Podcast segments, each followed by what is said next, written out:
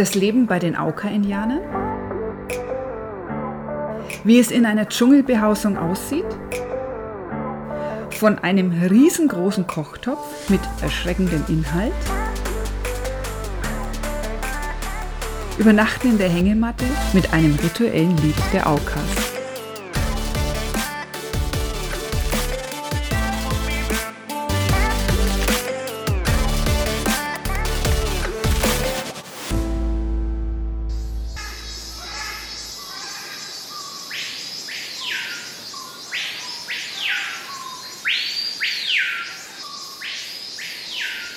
Unser letztes Gespräch bzw. deine Erzählung hat damit geendet, dass du komplett im Dreck gelegen bist mit der Kamera, nachdem du bei den Auka-Indianern angekommen bist. Lagst du im Matsch. Und der Weg dahin, der ging ziemlich weit mit dem Einbaum von, über einen Zufluss vom Rio Napo den Rio Shiripuno entlang. Das war eine Reise, die war schon tagelang sehr anstrengend, gemeinsam mit dem Halbindianer Gallo Sevilla und deinem Freund Gerald. Ja, und dann seid ihr angekommen und die haben schrecklich gelacht, dass du da hingefallen bist, oder? Ja, das Interessante ist bei Urvölkern, ich habe ja mehrere Expeditionen dann gemacht zu Urvölkern, ich habe festgestellt, dass die Urvölker, also die Natives, auf der einen Seite unglaublich spaßig sind wie, wie Kinder. Also die, die Erwachsenen, die haben plötzlich einen totalen Spaß, wenn irgendeine Kleinigkeit passiert, die nicht in der Reihe, also die nicht normal ist oder anders ist, dann fangen die das Lachen an. Aber genauso schnell können, kann die Stimmung kippen, zu hochkarätig äh, aggressiv. Also da, da gibt's also wenig zwisch, dazwischen, habe ich festgestellt. Wie auch immer.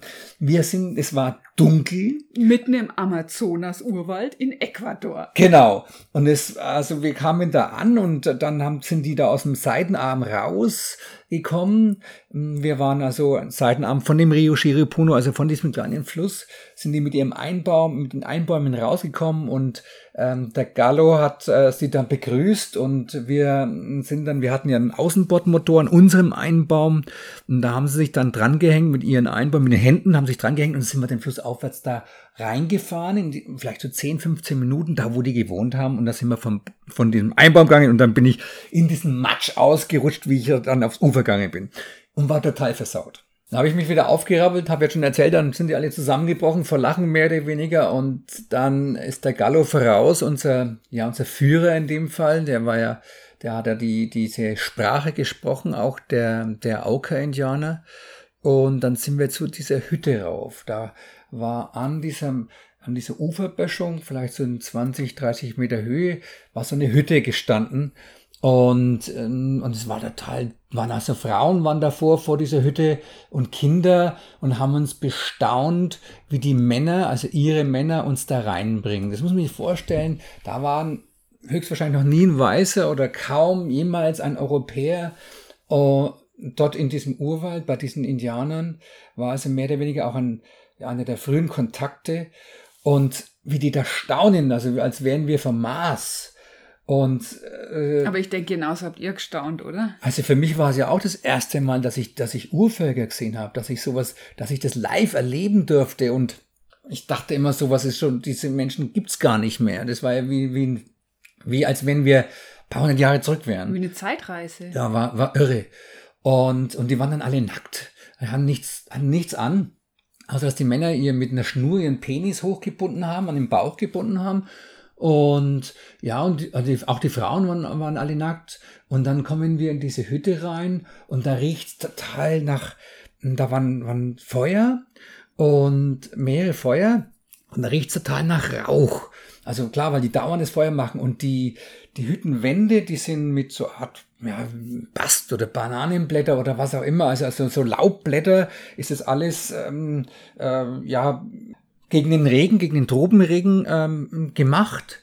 Also da drin ist es relativ trocken. Praktisch gedeckt, damit man auch Schatten hat. Genau, genau. Und dann sind und und dann ist das war rein und und dann habe ich erst einmal mein der Gerald und ich, was war mein, mit meinem Freund Gerald da unterwegs. Wir haben erst einmal gestaunt, ja. Und dann sehen wir da die Blasrohre. Da waren so drei Meter hohe Blasrohre also angelehnt an der Wand und und, und Köcher, wo Blasrohrpfeile drin äh, drin waren und das und, und ich habe dann schon gehört davon, dass die das Curare benutzen, also Gift, Giftpfeile. Und, und dann habe ich diese berüchtigten Speere gesehen. Und da standen viele solche Speere. Und man hat damals gesagt, wenn ein Auka-Indianer einen Speer in, der Hand, in die Hand nimmt, das war halt so, ich weiß nicht, ob das ein Gerücht war, dann verfällt er in so eine Art Blutrausch. Und äh, also ich muss sagen, ich hatte, ich hatte Angst. Ja. Ich hatte einfach Angst. Äh, wir waren von eigener, von eigener, von unserer eigenen Courage äh, irgendwie total äh, übermannt, dass wir das da geschafft haben, da hinzukommen überhaupt. Also ihr hattet Angst, weil ihr dort wart, aber nicht, weil jetzt irgendeiner schon so ein Blasrohr in der Hand hatte. Naja, ähm, wir haben ja nicht gewusst, wie diese Indianer reagieren. Man, die waren jetzt freundlich, die haben gelacht, aber es war ja so, dass die, dass dieser Stamm wahrscheinlich mehrere Stämme, die da gelebt haben in diesem Urwald. Und einer davon hatte ein paar Tage vorher vier Ingenieure ersperrt. Also ersperrt heißt also mit Speeren umgebracht. Und das waren Ingenieure, die in den Urwald gegangen sind, um nach Öl zu gucken, nach Ölressourcen zu gucken. Und da waren die die Feinde und die haben die einfach umgebracht. Und so kamen wir überhaupt dann da rein und haben davon gehört. Und dieser Stamm, wo wir waren, hat der Gallo gesagt, der wird uns hoffentlich nicht umbringen. Ja, und die wollten einfach ihren Lebensraum bewahren. Genau. Vermute ich mal, dass sie nicht immer wollten, dass da Menschen kommen und ihnen wieder ein Stück Land wegnehmen. Ja, freilich. Genau so schaut's ja. aus. Naja, und dann, ähm, dann war halt totale Aufregung erstmal um uns und die Kinder standen um uns rum und die Frauen und und die Männer haben uns nicht auch angeguckt und also wir haben uns ja gegenseitig bestaunt. Und dann kam so nach vielleicht einer halben Stunde ein bisschen Ruhe rein und dann sind die alle weggegangen, um ja und äh, und haben sich zum Töpfe vereint, ja, so versammelt. Und es war Essenszeit. Ja, es war vielleicht so abends 20 Uhr. Ähm, und da waren so große wie, wie so in Afrika, weil man es gehört hat, ich habe keine, da gibt es solche Stories, wo ähm, die Kannibalen in Afrika so diese äh, großen Töpfe, große diese Töpfe Riesenschalen. Genau, ja. wo dann Menschen drin sitzen und gekocht oh werden. Ja, da gibt's ja diese scheußlichen Bilder oder diese Comicbilder auch. Ja, ja, ja, das war bloß gar Comic. Ne? Und dann, ähm, dann versammeln die sich alle um die Töpfe, erstmal totale Ruhe und ich habe dann in der Zwischenzeit, meine Kamera war ja total kaputt, also kaputt, die war verschmutzt mit, mit Lehm, die hat nicht mehr funktioniert, habe ich neue Batterien reingemacht, habe die Kamera gereinigt und, äh, und habe es ja probiert und sagen, ich muss das ja unbedingt dokumentieren. Das erste Mal bei so einem Urvolk, das ist ja Wahnsinn. Und ich glaube, vor lauter Aufregung könnte ich da nicht einmal mehr hier was dokumentieren. Ich weiß mal gar nicht, wo man hinschauen soll. Was nicht, na, das stimmt, weiß nicht, wo du hinschauen sollst. Und dann, dann wird's plötzlich laut. Ja, dann haben die angefangen zu, zu schnattern und zu reden und, und äh, in die Töpfe da reinzulangen. Und dann habe ich zum Gallo Sevilla gesagt, Gallo, kann ich, äh, kann ich da fotografieren? Und dann sagt er, mas o menos. Mehr Ga oder weniger, hm, oder? Genau. Ja. Gallo sprach also natürlich diese einheimischen Sprache, diese Native-Sprache der Aukas und Spanisch und kein Englisch und wir sprachen wenig Spanisch, der Gerald und ich. Aber das haben wir verstanden. Also, naja gut, was heißt jetzt mehr oder weniger, dann mache ich halt einmal mehr davon und fotografiere mal. Ja, und, und dadurch, dass es so dunkel war, äh, außer diese, diese Feuer habe ich einen Blitz gebraucht und hatte schon Respekt, wie reagieren die Menschen jetzt auf den Blitz. Das kennt ihr ja gar nicht. Nee, das kennt sie nicht. Und dann habe ich also so ein paar Aufnahmen gemacht und dann haben die mich angeguckt und also mit ganz großen Augen, ganz überrascht. Und der Gallo hat es dann versucht zu erklären und dann ist wieder Ruhe eingetreten und die haben sich wieder den Töpfen zugewandt. Sagen wir nochmal, in welchem Jahr war das? Das war 1987. 87, ja. ja. Wahnsinn, das ist schon wieder echt ewig lang her. Naja, auch sich vorzustellen, dass es Menschen gab, die noch keine Kamera kannten. Ja, genau. Und dann, ähm, dann bin ich dann näher an die Töpfe und habe da so in, in den ersten Topf reingeguckt und dann ist mir sparübel geworden. Ich dachte, ich sehe nicht richtig. Da waren dann, äh, habe ich plötzlich gesehen, wie so ein Rückgrat von einem Menschen und, und Ellenbogen haben da rausgeschaut und, und Hände. Und, ich denk, und ich denke, oh Gott, was ist das denn? Oh Mann. Und dann schaue ich in den nächsten Topf rein und dann hat's mich umgehauen. Da waren dann ähm, Kinderköpfe drin, also in der Größe von, von Kindern. Und die waren gekocht im, in, in, in Wasser, gekocht und da sind die Augen rausgeplatzt. Und dann habe ich gesagt, oh, Gallo, Kannibalismus, Kannibalismus. Und, äh, und also ich meine, das, ich habe noch, ich habe noch ein, zwei, drei Mal auf der Kamera drauf gedrückt und das war's dann. Und dann hat der Gallo angefangen zu lachen. Also, was, und da gibt's ja nichts zu lachen. Sagt er, naja, das sind keine, das sind nicht Kannibalen, das ist Mono, das sind Affen. Ach, Affen. Na, da war ich dann irgendwie erleichtert, obwohl der Anblick trotzdem grauslichst war. Ja, also so, da hat er keine Haare, die Haare waren abgeschält, also abrasiert und hat genauso ausschaut wie Menschen, schaut, siehst du keinen Unterschied. Und naja, und dann ähm, haben die alle, die haben ja kein Besteck, das heißt, die greifen dann ihre, mit ihren Händen in diesen kochenden oder heißen Sud rein. Das tut doch weh. Das, klar, das tut es weh. Und haben die Katz kurz reingegriffen und wieder raus, haben sich irgendwas rausgefischt.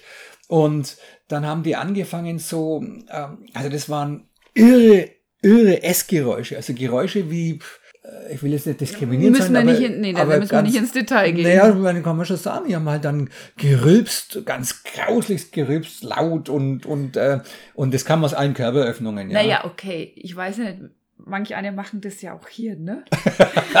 aber das war schon verstärkt, ja. Das Naja. ist doch eine rein menschliche Sache hier. Ja, ja gut, aber das Rülpsen war schön. Ich meine, die haben halt andere Gewohnheiten, die haben halt nicht diese Sitten, wie wir sie haben letztendlich. Und naja, und dann, ähm, dann winkt mich einer, des, der, der, Häuptling, ja, der winkt mich dann her und greift da in diesen Sud rein und holt mir dann so ein Stück Affe raus, ein Stück Affenknochen mit Fleisch dran. Also wollten die euch auch verkösten. Ja, und das ist schon eine, was Besonderes, also dass wir da was bekommen haben. Also eigentlich, ne? Und ich krieg also dieses Stück und in die Hand und die hören alles Essen auf, alle miteinander und schauen mich an. Wie ich mich halt freue über, die, über dieses Ja, das Gastgeschenk. scheint ja auch wirklich was Nettes gewesen Ja, zu ja. sein, von ihm euch was abzugeben. Auf diese Nettigkeit hätte ich echt gern verzichtet. Aber ich hatte dann ein Stück Affe in der Hand und mm, so ein Stück Knochen und habe dann da, da reingebissen und du, das, das war geschmeckt wie ein Stück äh, Schuh, also wie Leder, also wie ganz, ganz hartes Fleisch war das. Und, und es hat eigentlich nach gar nichts geschmeckt. Und die, die würzen mit Asche, die heißt, die haben kein Salz, die haben keine Gewürze und um da wahrscheinlich so einen Geschmack reinzubringen, haben die dann Asche reingemacht. Also habe ich Knirscht dann auch, oder? Mm, Nee, das hat jetzt nicht geknirscht, aber war halt feine Asche, ne? Aber das habe ich gesehen, dass die Asche da reinmachen. Das hat mir dann der Gallo auch erzählt, dass die mit Asche würzen. Was ja auch immer das bedeutet, das habe ich nie erfahren. Und dann habe hab ich also so getan, habe ich gelacht und habe dann reingebissen und Den Koch gelobt. und dann, ich meine, das ist, das ist so, diese Gastfreundschaft, die ist so unmittelbar, die ist so direkt und die kann man auf keinen Fall verwehren. Das wäre Nee, ganz furchtbar und eine große Beleidigung. Mhm. Und insofern, also wenn man sich auf so eine Expedition begibt, dann ist es natürlich wichtig, sich so weit es überhaupt möglich ist, diese Sitten anzupassen. Und ich habe dann reingebissen, habe gege gegessen und habe dann auch geschmatzt, hm, hm, hm, lecker. Und äh, dann haben sich alle zufrieden umgedreht und haben dann weiter mit ihrem mit ihren Eskapaden gemacht, ja. Und dann habe ich da einen Hund gesehen und in der Hütte, der ganz, mich ganz hungrig angeschaut hat, ganz, ganz dünne Hunde haben die gehabt. Und den habe ich dann zu den, äh, den diesen Knochen zu, zugeworfen, wenn das keiner gesehen hat. Und der Hund hat den Knochen geschnappt, zack, und ist sofort aus der Hütte rausgerannt. Zum Glück. Ja. Und der, Glück für dich und für den Hund. Ja, genau. Den Hund hätten sie wieder abgenommen. Und es ist so, dass die haben sch- schon seit vielen, vielen Jahrzehnten oder vielleicht seit Jahrhunderten mit den Spaniern die Hunde schon gehabt, wie die Spanier nach, nach Südamerika gekommen sind. So kann man sich das vorstellen. Und also Hunde waren jetzt nichts Fremdes für die Auka-Indianer, die nutzen die auch für die Jagd. Ähm, und es ist auch Sind so. so Mischlinge oder so. Ja, klar, also kleine Hunde, vielleicht so um die 15 Kilo, würde ich mal sagen. Ja, sehr ausdauernde Tiere. Und naja, und dann habe ich immer habe ich Affe gegessen. Und dann ähm, wurde das, äh, wie das Essen zu Ende war, haben die sich alle in ihre Hängematten gelegt. Südamerika, äh, die Indianer leben ja in ihren Hängematten, schlafen in ihren Hängematten oder dösen auch in Mittagspause in Hängematten. Da geht es einfach darum, dass sie weg vom Boden sind, weg von den Schlangen sind, von irgendwelchen giftigen Insekten. Und da ist Hängematte das Beste. Wir hatten auch Hängematten. Habt ihr welche mitgebracht oder haben die Ja. euch welche angeboten? Nee, wir hatten Hängematten mitgemacht, mitgebracht. In Südamerika reist man eigentlich mit Hängematte. Naja, und dann ist es so, dass die, dann waren ja diese Feuer, diese, das ist eine ganz skurrile Szene. Sehr, auf der einen Seite meint man, es ist romantisch. Dann kommt so ein Platzregen runter, das raschelt auf diesem Dach ganz laut. Und dann fangen die, die Männer das Singen und die Frauen das Singen an. Dann haben die dann gesungen, immer so einen monotonen Singsang und haben keine Instrumente, eben nur gesungen. Und es ging dann vielleicht so bis nachts um zehn und dann, und dann war Ruhe. dann ging die Feuer langsam aus, dann hörst du den Urwald, dann hörst du diesen Urwaldgeräusch. Ab und zu mal ein Vogelschreien, ein Ara oder irgendwelche Tiere, Raubkatzen, ich weiß es nicht. Also das waren, diese, diese Geräusche im Urwald sind einfach phänomenal. Und allein das zu hören ist, ist, ist ein Geschenk gewesen für mich.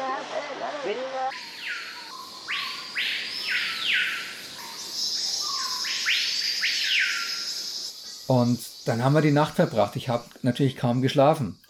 Und am nächsten Tag haben wir uns dann dieses war nur eine Hütte, in der diese Großfamilie gelebt hat. Habe ich dann bin ich da so rumgelaufen und haben es angeschaut und habe dann plötzlich festgestellt, dass die Haustiere haben. Das heißt also die ähm, die hatten dann Aras ähm, und Papagei, andere Arten von Papageien, also so Art Sittiche, die da ähm, und Affen und die Tiere haben nicht gut ausgesehen. Also die die haben teilweise ihre Federn verloren. Der eine hatte keine Federn mehr am Kopf und ähm, die Affen waren dann angebunden an einem Fuß. Und also ich habe auch festgestellt, dass die Urvölker mit Tieren oftmals sehr schlecht umgegangen sind. Zum Beispiel bei den Auka-Indianern habe ich dann gesehen, dann ähm, kam so ein Hund in die Hütte rein, wollte sich da was schnappen und dann hat eine Frau ähm, einen glühenden Ast genommen und hat dem Hund äh, den glühenden Ast zwischen die Hinterbeine. Zack, oh rein. Gott, das ist ja furchtbar. Ja, und der ist dann quietschend, äh, schreiend und ähm, vor Entsetzen und Schmerz rausgerannt. Ja, ja. Ich meine, das ist eine archaische, ganz brutale Lebensform. Und ähm, da kann man die auch nicht verurteilen. Es ist einfach eine andere Lebensform, als wir sie haben. Und es gibt keine Empathie oder wenig Empathie äh, zu Tieren, komischerweise. Wieso halten die Papageien, wenn sie eh einen ganzen Papageien haben? Ja, ähm, Wieso da nochmal in diesen dunklen Hütten ein Papagei anbinden? Ja, also hm, ich habe dann später erfahren, dass ähm, über Handelswege, also raus, wenn die dann mit dem Einbaum rausfahren, in eine Art von, also Zivilisation ist ja sehr, sehr weit weg, hunderte von Kilometern, aber dann kommen die in irgendwelche Dörfer und tauschen das ein. Also Ach. schon gegen, ähm, gegen Munition. Die hatten also ein Gewehr schon. Die armen Tiere, die ja. werden dann aus dem Dschungel geschleppt, damit sie sich wiederum Waffen eintauschen können. Genau. Naja, und dann nach diesen Tagen dort hat es geheißen, wir besuchen jetzt einen, eine andere Gruppe. Und dann sind wir in die Einbäume und äh, wie gesagt, wir hatten ja, an unseren Einbaum war ja ein kleiner Außenbordmotor dran und dann haben die den ganzen Familie, ganze Familie ist da mehr oder weniger mitgefahren. Also Frauen, Kleinkinder. Äh, unser Einbaum war völligst überladen und wir sind dann flussabwärts gefahren zu einem, zu einem befreundeten oder ich weiß es, das habe ich auch nicht rausgefunden, also einen anderen, äh, eine anderen Gruppe. Und die Idee war, dass wir mit der Gruppe dann, mit den Männern auf, auf, ein Jahr, auf die Jagd gehen. Und das wäre für mich das Höchste gewesen, mit diesen Urvölkern das zu dokumentieren, wie gehen die auf Jagd, ja, da, da, da einmal dabei zu sein. Und dann haben wir die also alle eingesammelt, die sind alle in ihre Einbäume wieder gesprungen und dann sind wir wieder flussaufwärts gefahren. Also es ging hin und her und äh, wie gesagt, das sind die Fragen, die ich eben nicht beantworten kann, aber es ging halt in ein Jagdgebiet und ich habe mich gefragt, warum haben die jetzt die ganzen Frauen und Kinder dabei? Äh, was, was sollen die auf dem Jagdtrip? Und dann kamen wir nach mehreren Stunden eben an, an einem Ufer. Es wurde dann wieder dunkel und dann haben wir unser Zelt aufgebaut. Jetzt kannst du dir vorstellen, äh, ein Zelt haben die noch nie gesehen. Da kamen dann die, äh, der ganze Clan kam dann und hat sich dieses Stoffzelt angeschaut und ähm, für die war das phänomenal. Und die selber. Wollten auch alle mit rein ins Zelt, oder? So wie ihr in den Nächten davor bei ihnen übernachtet habt. Ja, Gott sei Also sie wollten, die Kinder wollten mit rein und äh, ne, es ist ja auch so, diese, das ist, die haben ja, die können sich ja nicht waschen in dem Sinn. Die springen zwar in den Fluss, in den Fluss rein, um da zu baden und so, aber ansonsten ist es ja nicht so wie bei uns. Wir waren ja mittlerweile auch völlig. Äh, Wollte ich gerade sagen, äh, saubersten wart ihr bestimmt auch nee, nicht. Waren wir auch nicht. aber da, wir wollten halt den Rückzugsort ein bisschen sauber halten. Da hat man noch einen Schlafsack drin, den brauchst du zwar in Südamerika, in der, bei der Temperatur nicht, der war immer heiß. Aber wir wollten es noch ein bisschen sauber halten, das kannst du aber alles vergessen. Du meinst auch etwas Privatsphäre wäre schön. Ja, ja, genau. Naja, und die, ich habe dann zugeschaut, wie die sich dann zum Beispiel ihr Nachtlager bauen. Die haben natürlich keine Betten, die, ähm, die schlagen dann Äste und wiederum diese großen Blätter, die legen die oben drauf. Also die bauen sich also eine Art schräges Dach und legen sich dann unten drunter Und oftmals machen sie auch Asche außenrum, um, um, ihr, um ihr Lagerstell, damit eben nicht keine äh, Viecher reinkriechen. Zum auf Beispiel Lager Kakerlaken oder was gibt's nee, da? Nee, es gibt ja Spinnen und, und alles mögliche. Ich weiß nicht, wie es mit Schlangen? Schla ja, aber Schlangen werden sich wahrscheinlich von, von der Asche nicht äh, abkommen lassen, abbringen lassen. Ja. ja. Aber wie auch immer, da haben die ihre Nacht, ihr Nachtlager gehabt, der ganze Clan. Und am nächsten Tag sind wir dann aufgebrochen zu diesem Jagdtrip. Und dann, und da wurden, da hat man die Kinder dann alle zurückgelassen. Da waren also nur die Männer. In diesem Basiscamp. In diesem Basiscamp. Wir sind dann nochmal mit dem Einbaum irgendwo nochmal eine halbe Stunde gefahren in das Jagdgebiet. Und ich hatte auch Gallo gefragt, was ist denn mit diesem einen Stamm, der jetzt diese Ingenieure umgebracht hat? Ja, das war also ein hochaggressiver Teil dieser Auka-Indianer und wir waren in deren Gebiet. Und da, naja, da hat man also auch Bedenken, dass natürlich, wenn wir jetzt Weiße sind, aber wir waren in Verbindung mit denen, mit denen. Also insofern habe ich mir, war ich mir sicher, dass uns da jetzt nichts passiert, dass wir jetzt nicht umgebracht werden wie die Ingenieure. Nee, es war ja ein ganz anderer Zusammenhang, in dem wir da waren. Wir waren da, genau, wir waren als Gäste da, wir waren akzeptiert, Gallo sprach die Sprache.